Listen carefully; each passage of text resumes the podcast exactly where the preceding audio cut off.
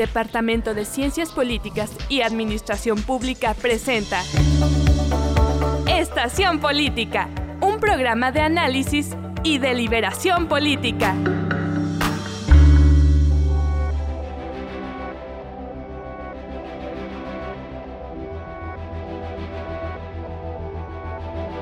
Hola, ¿qué tal? Bienvenidos a una nueva emisión de la estación política 94.5 FM, el lugar de las palabras libres. En esta ocasión, bueno, tenemos eh, como siempre a nuestro compañero eh, Elías Zapata y le damos la bienvenida a nuestro compañero Jesús Franco, quien ya estará dentro de nuestro equipo de estación eh, política. Jesús, ¿cómo estás? Muchas gracias, Axel. Excelente, muy contento de poder participar en este proyecto. Muchas gracias, este, Elías. Pues igual, contento de una misión más. Este, creo que es un tema muy interesante y creo que le interesará a toda nuestra audiencia. Y a ver, este, este tema creo que es muy importante lo que vamos a abordar hoy, hoy porque lo vamos a ver con una visión de prospectiva rumbo a las este, próximas elecciones del 2024. Para eso es importante conocer un poquito cómo se ha dado este desarrollo de los partidos políticos, cuál es el panorama general. Este, Morena ha sido un partido en crecimiento a partir del 2015 bajo la figura de, de López Obrador. Y pues bueno, vemos en la, que la política está este partido, está Morena, está el PAN, está el PRI, pero ¿qué, qué onda? ¿Cuál es el rumbo que posiblemente se va a empezar a tomar con él, este, con el 2024? Para eso me gustaría, Elías, saber, coméntanos un poquito acerca de, de el movimiento de regeneración nacional. ¿Qué, qué, qué perspectiva hay?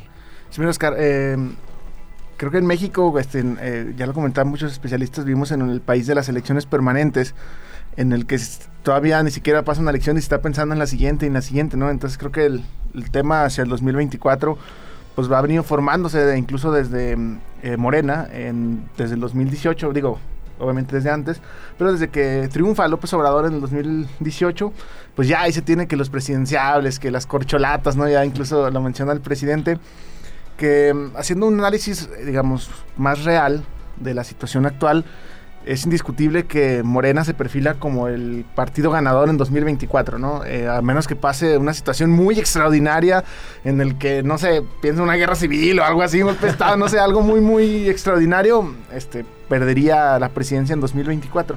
Entonces, digamos, eh, como politólogos, lo que podemos hacer un análisis interno de la estructura de Morena para determinar, digamos, quién será el próximo presidente a través de, del partido, ¿no?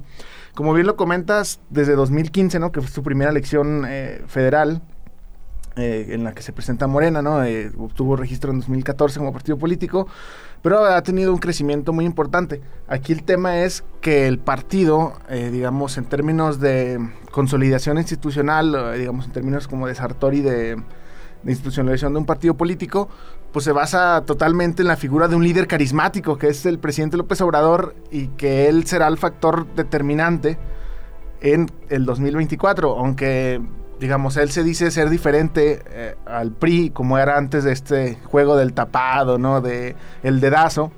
Él dice que pues, se mantendrá al margen de lo que diga la estructura del partido, que veremos si sucede, pero es indiscutible que López Obrador tendrá una influencia en la elección del candidato presidente de, de, Morena en 2024.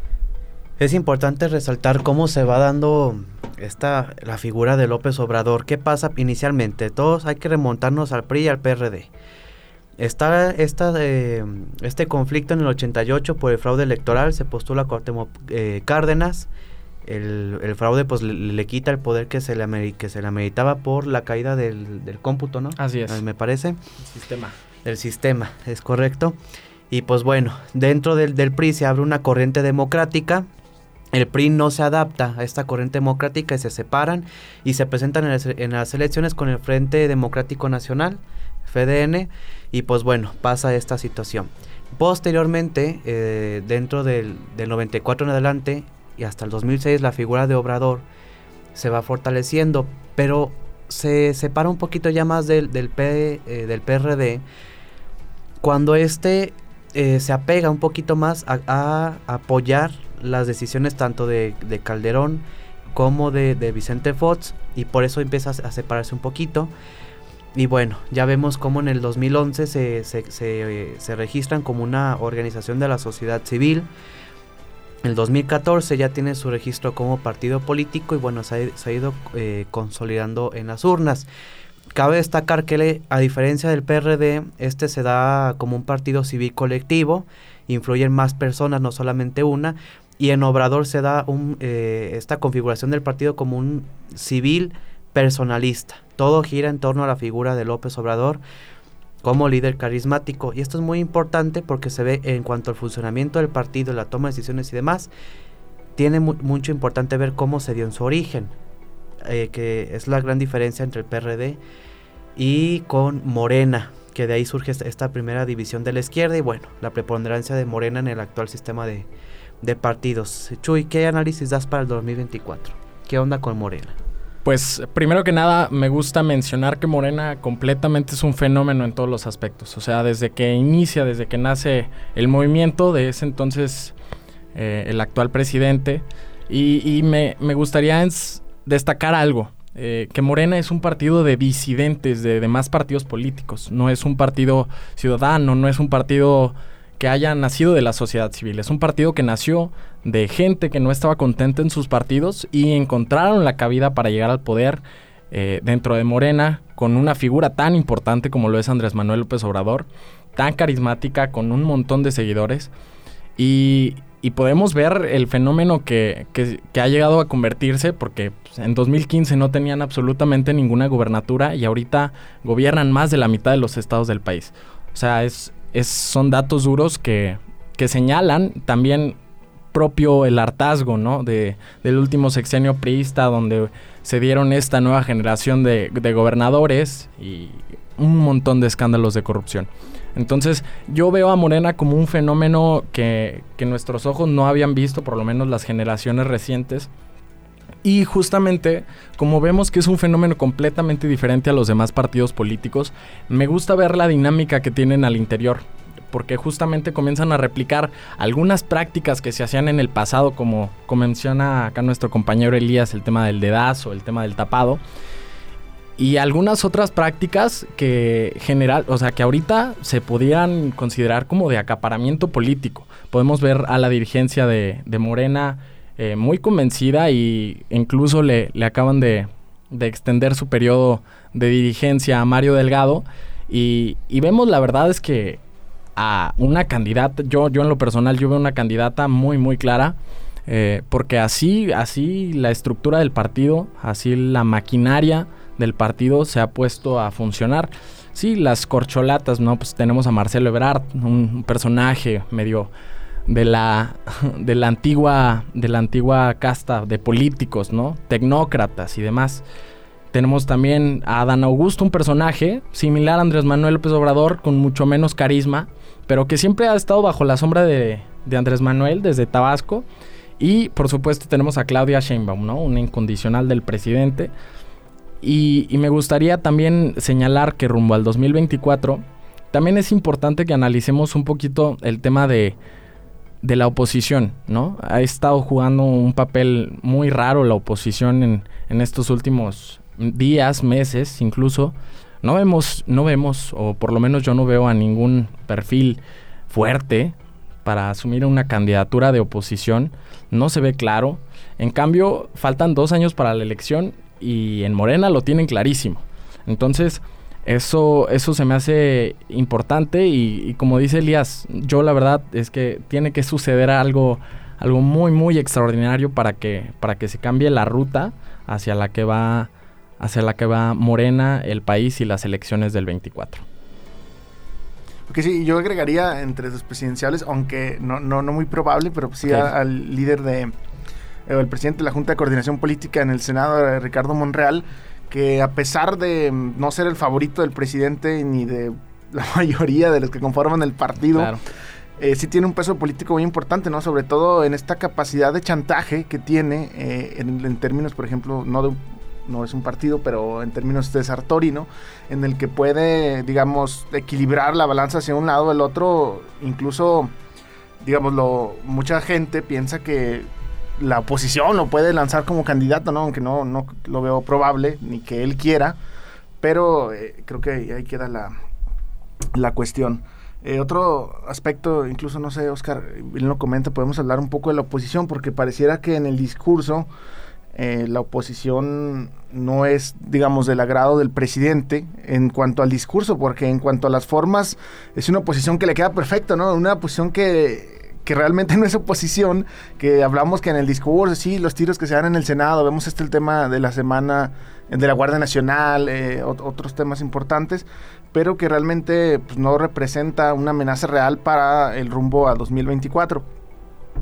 Lo vemos, por ejemplo, en los temas de, bueno, sí, sobre todo en el tema legislativo, pero incluso ya en temas electorales, eh, creo que la prueba contundente de la oposición de si podría hacer algo sería el tema del Estado de México en las elecciones que históricamente nunca ha habido alternancia en el Estado de México y pues sería ver si mantienen los bastiones porque vemos el caso por ejemplo de Partido Acción Nacional que a pesar sí de que gana terreno Morena a nivel federal en las cámaras y en el Ejecutivo, ha mantenido sus bastiones, ¿no? Pensemos en Aguascalientes, este, en el Bajío, o por ejemplo nuevos este, movimientos como Movimiento Ciudadano, nuevos partidos, perdón, bueno, no es nuevo, pero que ha ganado terreno en los dos estados más importantes de la Ciudad de México, ¿no? Guadalajara, Jalisco y, Nuevo León. Nuevo León sí. Entonces eh, veremos ahí también cómo se da eh, el juego político también incluso con Movimiento Ciudadano, que no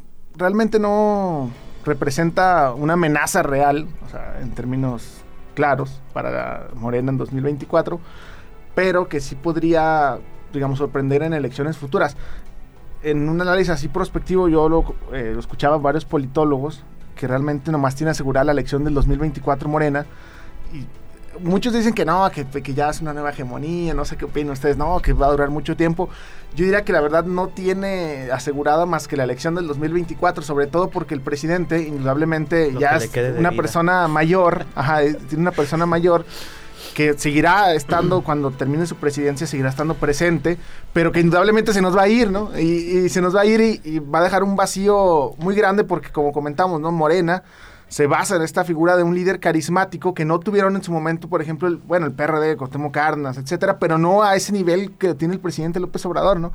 Entonces, eh, veremos cuánto dura este periodo post eh, López Obrador, que pues en 2024 sí asegurado, pero veremos a futuro.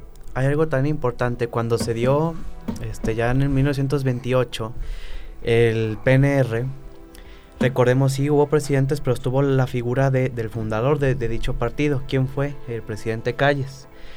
¿Creen que se pueda dar una réplica mm, eh, actual de ese maximato, pero ahora con, con Obrador? Que posterior a que se retire del cargo en 2024, pero que su figura siga estando tras bambalinas y que, estaba, que esté ahí en la toma de decisiones? Yo creo que no. porque en las reglas no escritas en las que jugaban los políticos del PRI, todos tomaban una línea. Eh, y, no se veía el despellejamiento político para la toma de decisión de designación de candidaturas, no se veía ese estrés que se genera actualmente hoy entre los, entre los mismos este, aspirantes, ¿no? Y incluso eso yo lo veo más a nivel local. A nivel local es donde más disidencias hay dentro del mismo partido. Y si bien todos todos terminan alineándose, siempre es por una sola razón, es por el presidente Andrés Manuel. Es la amalgama que hace que no se vayan todos. O sea, cuando el presidente ya no esté, no hay reglas no escritas, no hay institucionalidad dentro de Morena que vaya a sostener tal nivel de discusión o tal nivel de conflicto. Yo creo que al ser un partido demasiado joven, no hay, no hay esa institucionalidad aún y yo veo al presidente como el amalgama de, la disidencia. Y, sí va a ser muy interesante ver el 2024, cuando ya llegue el momento de retirarse del presidente. Y también creo que va a ser bien importante ver quién va a ser él o la candidata de Morena para la presidencia, porque esto va a definir muchísimo la dinámica en la que se va a manejar tanto el partido como eh, la presidencia de la República, ¿no?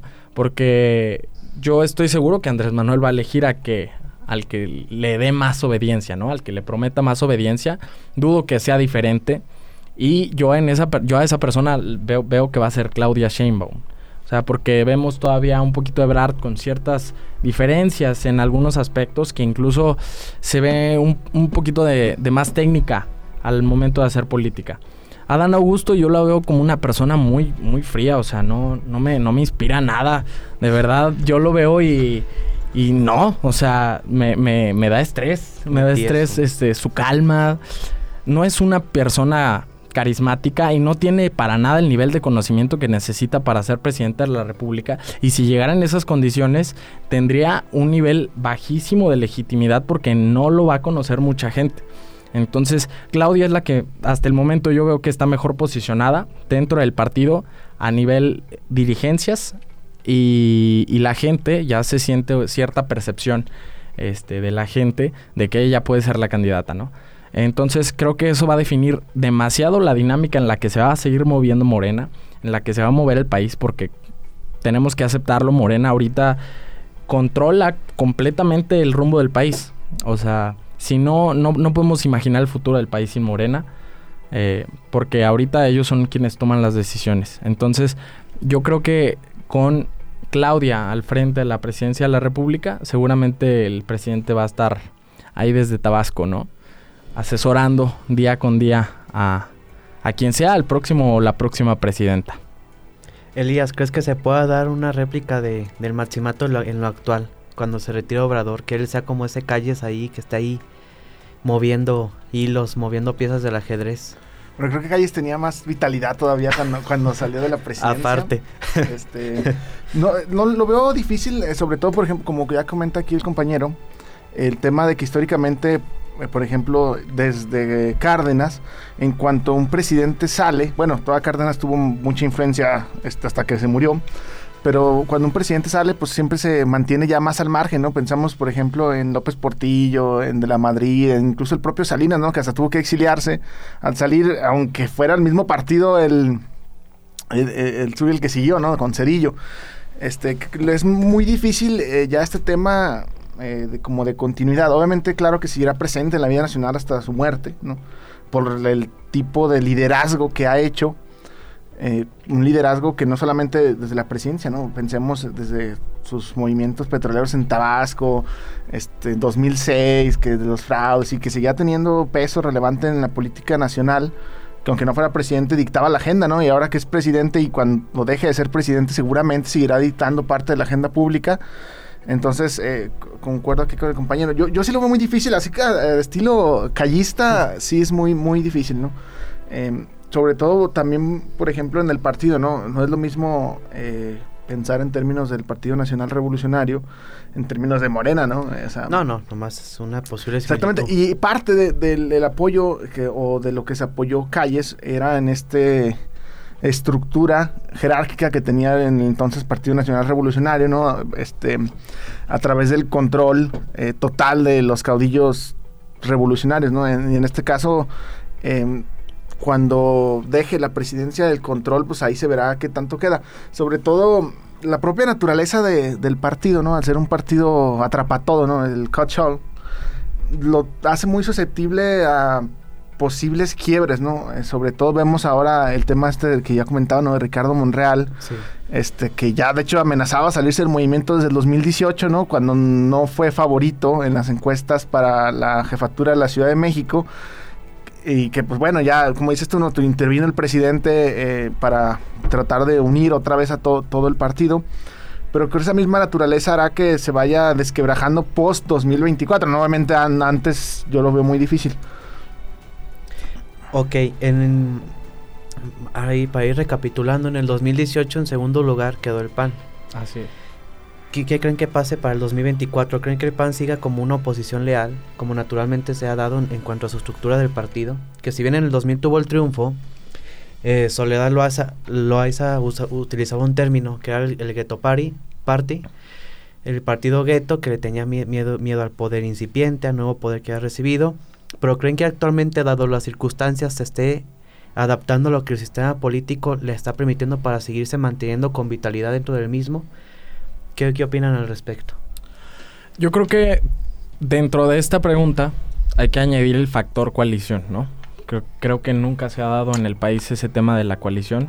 A nivel real, ¿no? Porque, o sea, si habían dado que si el Partido Verde con el PAN, ¿no? En el 2000 y, y demás coaliciones que no eran coaliciones, eran más que nada una, una cuenta fácil de suma de votos, ¿no? hemos visto a Acción Nacional completamente en contra del presidente y yo pienso que si la gente tuviera que acomodar dentro del espectro político, yo pienso que son los rivales. Yo pienso que encabezan, encabezan la rivalidad, ¿no? O sea, Morena y el PAN definitivamente son los más opuestos, yo diría, dentro, dentro del espectro político de los partidos actuales. Y, me gustaría también añadir el, el, tema de la coalición, otra vez, insisto. Lo que ha pasado en estos últimos días con el tema de, de Alito Moreno, la dirigencia nacional del PRI, y, cómo han habido este tipo de negociaciones, que obviamente fueron negociaciones, el tema de, de la militarización y demás, de la permanencia del, del ejército hasta el 2028 y me gusta, me gusta pensar que, que, Acción Nacional y que los demás partidos también se van a comenzar a, a consolidar tal como oposición. Y me gustaría señalar algo. Creo que me, me da me da ansiedad o me da mucha curiosidad saber con quién con quién van a romper porque no sé si vayan a romper o si no van a romper aquellos que no salgan favorecidos con la elección del presidente a la hora de decidir quién va a ser él o la candidata. Entonces, este último tema que pasó con el PRI, también con la ruptura ahí medio rara con el PAN y con el PRD, a mí se me hizo como una oportunidad de, acción nacional para coquetear con incluso Movimiento Ciudadano. Esto yo, lo, esto yo lo vi porque Movimiento Ciudadano meses atrás incluso había dicho que ellos no estaban en la coalición porque estaba el PRI, ¿no? Entonces no sé qué le convenga más a la oposición, este, aliarse con MC, aliarse con el PRI, pero, pero me parece interesante el papel también que va, que, va a que va a fungir MC. Sobre todo yo pienso que dentro de la oposición el que más va a definir va a ser MC porque va a ser un partido bisagra, ¿no? Estos partidos que a lo mejor son chiquitos, pero esos chiquitos puntos, votos, lo que saquen, van a significar muchísimo a la hora de la suma total. Entonces, hay que ver qué es lo que sucede con Movimiento Ciudadano. Si rompe a alguien, yo pienso que Monreal seguramente va a romper y yo pienso que a donde correría sería a Movimiento Ciudadano. No lo veo pasando de alguna otra manera, no, no me lo imagino en el PAN. Este, e incluso este, se ha visto, o sea, mismo Monreal lo ha dicho, ¿no? Que, que Movimiento Ciudadano no le incomoda. Incluso en días pasados yo veía el informe de gobierno, el informe de actividades del senador Clemente Castañeda, senador por Jalisco de Movimiento Ciudadano.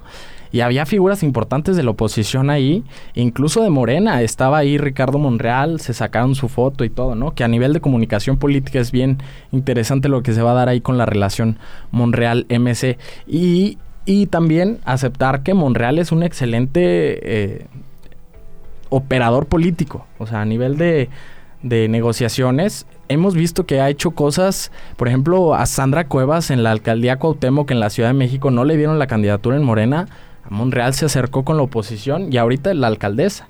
Entonces, sí, sí me parece que Monreal, MC van a ser factores muy importantes en la siguiente elección. Yo al PAN, al PRI, al PRD los veo iguales, o sea, no, no creo que vaya a salir algo extraordinario que nos haga cambiar el panorama político del país.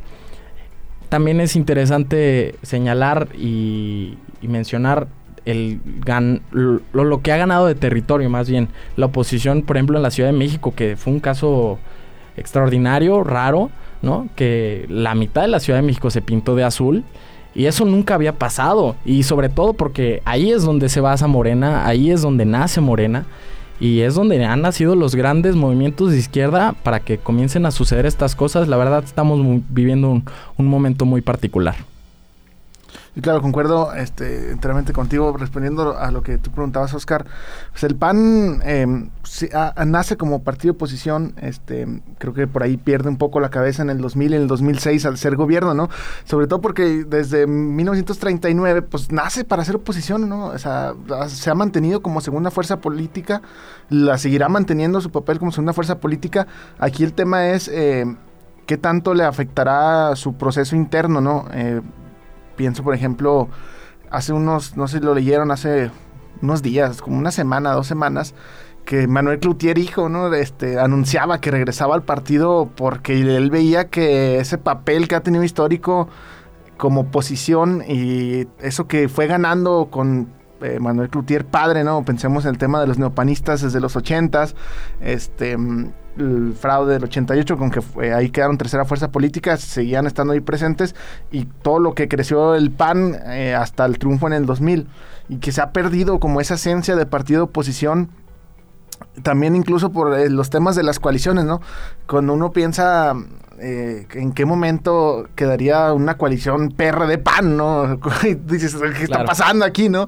Este, obviamente, pues ya ni hablar de cosas ideológicas, porque pues sabemos que ya en una clase política institucionalizada como la que existe, pues muchas veces no se, digamos, se mantienen como esa lealtad ideológica, ¿no? Ya, ya se fue perdiendo con el tiempo. Pero eh, a, eso voy, ¿no? Acción Nacional seguirá siendo ahí segunda fuerza política, a mi parecer.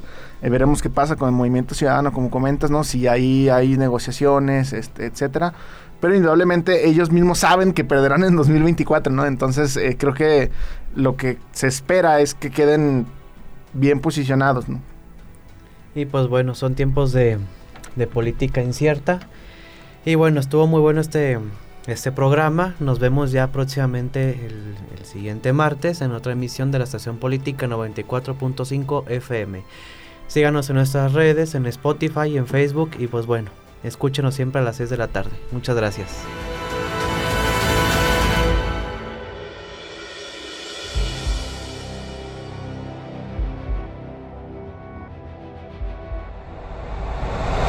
Departamento de Ciencias Políticas y Administración Pública presentó Estación Política. Escúchanos en la próxima emisión.